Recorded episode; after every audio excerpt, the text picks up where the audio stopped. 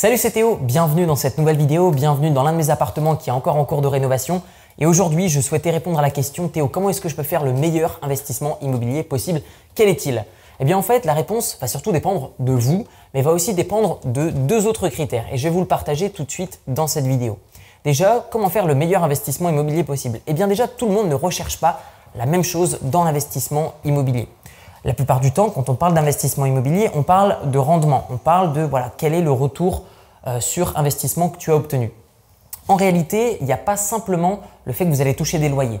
Il y a aussi le fait que votre bien va prendre ou perdre de la valeur. Par exemple, un bien immobilier qu'on va appeler cash flow, par exemple ce type de bien dans lequel nous sommes actuellement, le quartier n'est pas en train de monter, le quartier n'est pas en train de descendre, c'est très stable. Par contre, ici, on a une vraie stratégie d'optimisation pour la colocation et donc du coup, ça va générer des loyers qui sont relativement élevés par rapport à l'emplacement, la taille, la stratégie. Donc ça, c'est ce, ce premier type de stratégie. Cependant, vous avez d'autres types de stratégies. Par exemple, hier, j'ai acheté deux appartements. Il y en a un qui était dans une stratégie de cash flow, donc ce même type de configuration.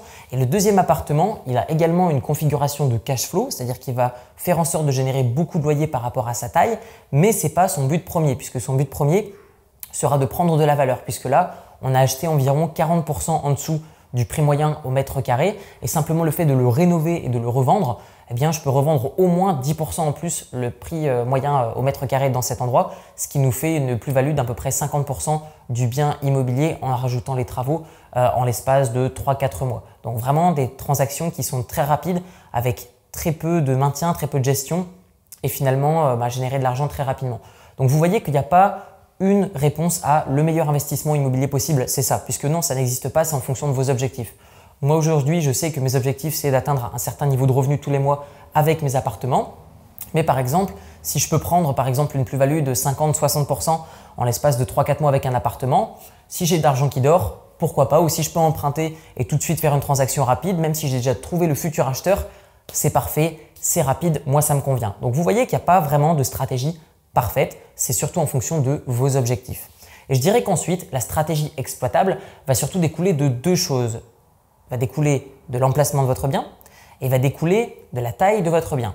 Par exemple, la, taille de votre bien, on va commencer par ça puisque c'est plus simple, euh, ça va être le fait que votre bien sera plus rentable s'il est petit. Pourquoi? Parce que quand on parle d'achat immobilier, on parle de prix moyen au mètre carré. Par contre, quand on parle de location, eh bien, les locataires font pas du tout le rapport en fait entre le prix qu'ils vont payer et le prix moyen au mètre carré de location.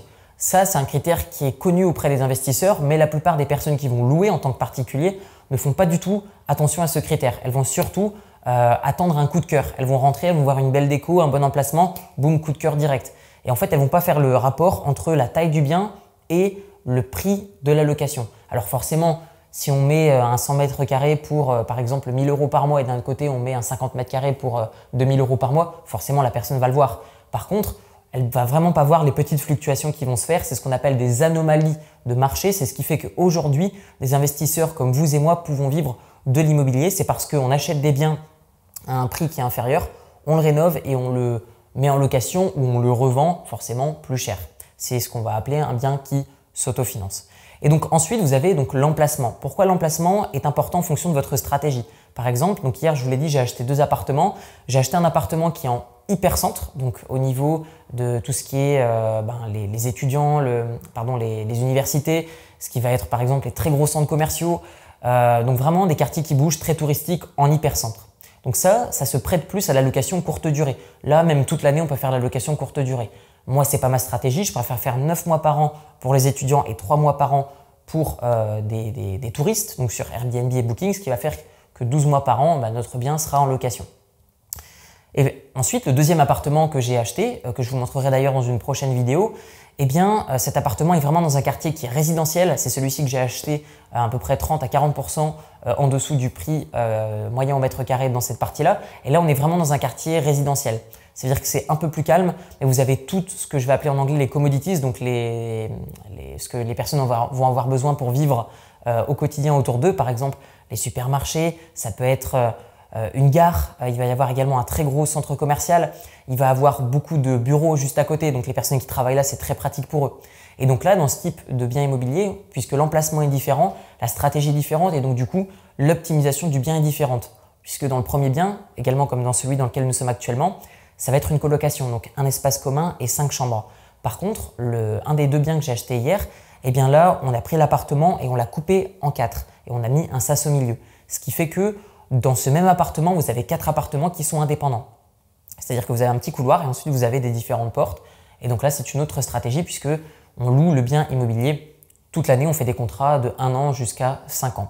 Et donc du coup, euh, là, on est tout à fait sur quelque chose de différent puisque chaque appartement va avoir sa propre cuisine, va avoir sa propre salle de bain, tandis que ici, dans une stratégie de colocation, ça va être une cuisine commune, un espace commun avec euh, une télé, avec un canapé, mais également des salles de bain communes ou des toilettes communs. Donc vous voyez, il n'y a pas de réponse à quel est le meilleur investissement immobilier possible, c'est surtout en fonction de votre stratégie.